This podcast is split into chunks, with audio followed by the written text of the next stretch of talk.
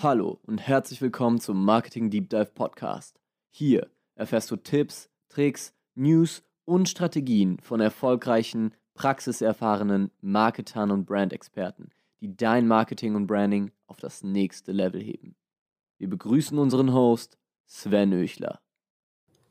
So, herzlich willkommen zu den Marketing News im Marketing Deep Dive Podcast. Hier stelle ich dir wieder die wichtigsten fünf News der letzten sieben Tage vor und wir wollen gar keine Zeit verlieren und direkt anfangen mit News Number One.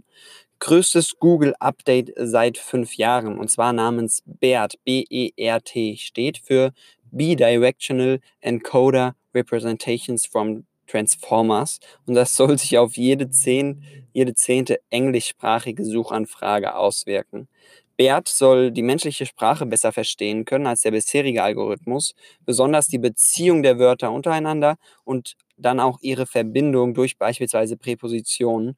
Äh, die wurden von dem bisherigen Suchalgorithmus außer Acht gelassen. Also es fehlte so ein gewisses Verständnis. Ja, du kennst das ja, wenn du in Google nach zwei nein, eine Frage eingibst mit äh, zwei Hauptwörtern, äh, beispielsweise, wann findet das Fußballspiel in Frankfurt statt, dann sind Fußballspiel und Frankfurt die zwei Suchbegriffe, nach denen Google dir die ähm, Ergebnisse ausspielt. Und jetzt wird halt der gesamte Kontext der Wörter äh, besser verstanden. Also BERT soll ganz konkret dabei helfen, dass Nutzer ihre Anfragen zukünftig auf eine natürlichere Weise stellen können und dementsprechend auch der Content, der gerankt wird, andere Merkmale aufweisen sollte.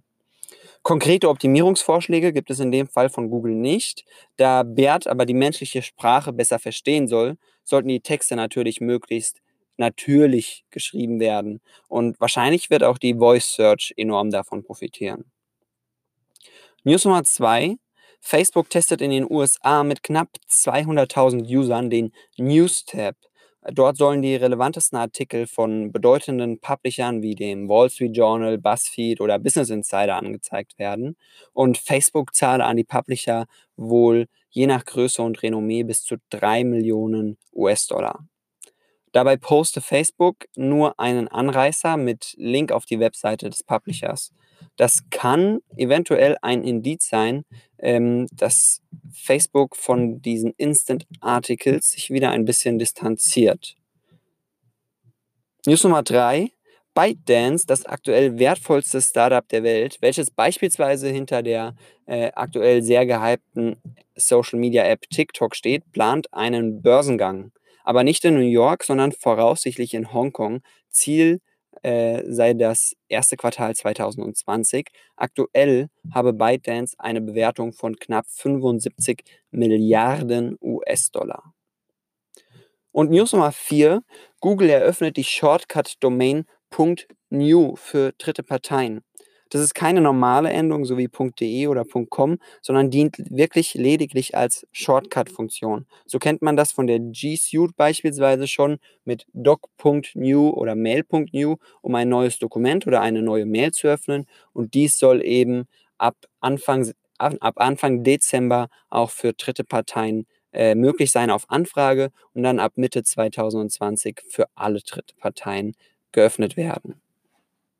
Und News Nummer 5, Microsoft hat seinen neuesten Report rausgebracht und da sind auch Zahlen für LinkedIn bekannt gegeben worden. LinkedIn wurde ja vor einigen Jahren von Microsoft gekauft und seitdem gibt es keine ausführlichen LinkedIn-Reports mehr.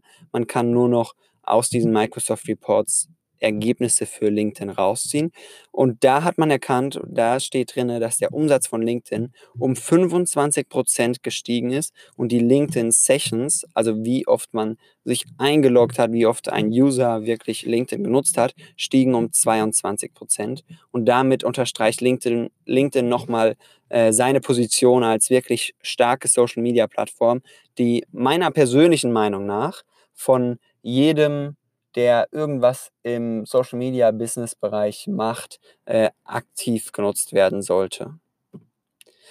Das waren auch schon wieder die fünf News der letzten sieben Tage. Ich hoffe, sie haben dir gefallen. Ähm, lass bitte gerne ein Abo da für den Marketing Deep Dive Podcast. Äh, das würde mich natürlich sehr freuen. Außerdem freue ich mich natürlich auch über eine Bewertung und hoffe, dass wir uns die nächsten Tage entweder beim spannenden Interview am Sonntag oder allerspätestens bei den Marketing News nächsten Mittwoch wieder hören.